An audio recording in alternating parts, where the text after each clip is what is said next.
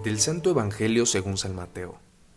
En aquel tiempo, al enterarse Jesús de la muerte de Juan el Bautista, subió una barca y se dirigió a un lugar apartado y solitario. Al saberlo la gente, lo siguió por tierra desde los pueblos. Cuando Jesús desembarcó, vio aquella muchedumbre, se compadeció de ella y curó a los enfermos. Cuando ya se hacía tarde, se acercaron sus discípulos a decirle, Estamos en despoblado y empieza a oscurecer. Despide a la gente para que vayan a los caseríos y compren algo de comer.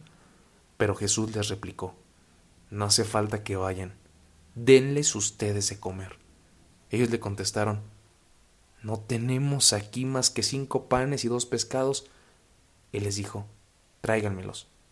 Luego mandó a que la gente se sentara sobre el pasto. Tomó los cinco panes y los dos pescados, y mirando al cielo, pronunció una bendición.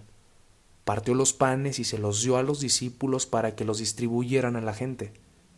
Todos comieron hasta saciarse, y con los pedazos que habían sobrado, se llenaron doce canastos. Los que comieron eran unos cinco mil hombres, sin contar a las mujeres y a los niños. Palabra del Señor. Hola, ¿qué tal? Soy Jonathan Arias, diácono. Nos encomendamos a Dios encomendamos nuestra vida en esta nueva semana que iniciamos y con gusto empezamos una serie más de reflexiones aquí en Jesús para Millennials. Encontramos a Jesús con tres acciones fundamentales y te invito a que para allá dirijamos la mirada.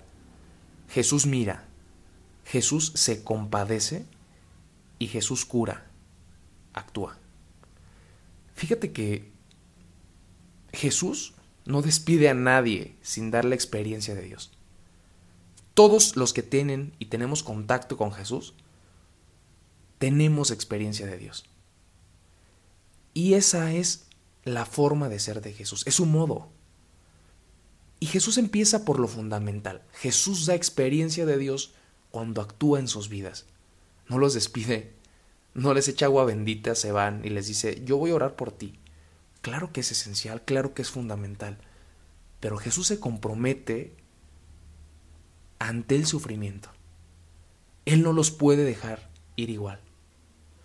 De verdad, es que Jesús actúa. Y, y, Él nos muestra al mismo tiempo que la compasión no es suficiente para aliviar el sufrimiento y la injusticia. No basta ser conscientes, tenemos que actuar. No basta solamente orar por las necesidades de los hermanos. ¿Cómo te sumas? ¿Cómo te involucras? La compasión es un paso, la misericordia es sumarte ante el sufrimiento. Me, me, encanta esta parte de que Jesús los mira, Jesús los ve. Es que cuando te paras, cuando te detienes, cuando ves a alguien a los ojos, detienes tu vida y alcanzas a ver la vida del otro. Es que encontramos en ese momento y reconocemos al otro, al otro con minúscula, pero también al otro con mayúscula, a Dios mismo. Vemos el sufrimiento, vemos a Cristo que sufre, el Cristo viviente que se encuentra en los pobres y en los necesitados. Jesús, después de que los mira, se compadece, pero no se queda ahí.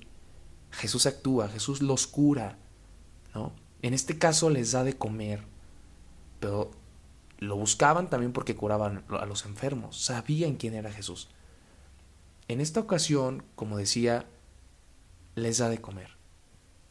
Pero primero invita a los apóstoles, invita a todo el grupo de discípulos y discípulas a que ellos sean los que den de comer. Con lo poquito que tengas, con lo muy poco que puedas dar, eso es suficiente. Y Jesús dice, tráemelo, o sea, tú preséntamelo. No, no es bronca tuya, yo me encargo, pero tú les vas a dar de comer, ¿no?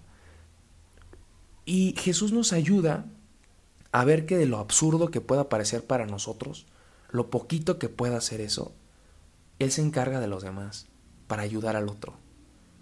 De verdad hay que confiar en que Dios se encarga, porque a veces dejamos nuestros guardaditos, a veces dejamos algo para nosotros, y lo que pensamos a veces para ayudar a los demás es para sentirnos bien, porque a veces la conciencia nos atormenta, no porque alcancemos a ver en el otro verdaderamente a Dios, verdaderamente a Jesús que sufre.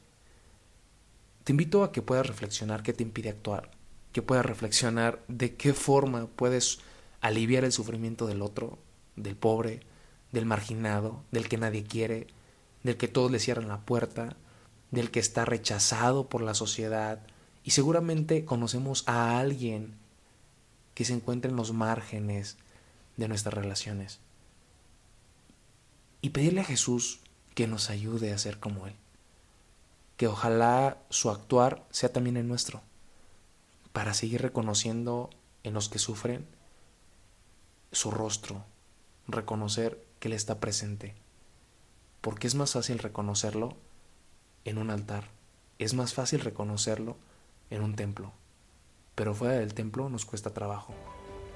Hay que sacar el Evangelio a las calles, hay que reconocer a Jesús que anda caminando a nuestro lado. Hasta pronto.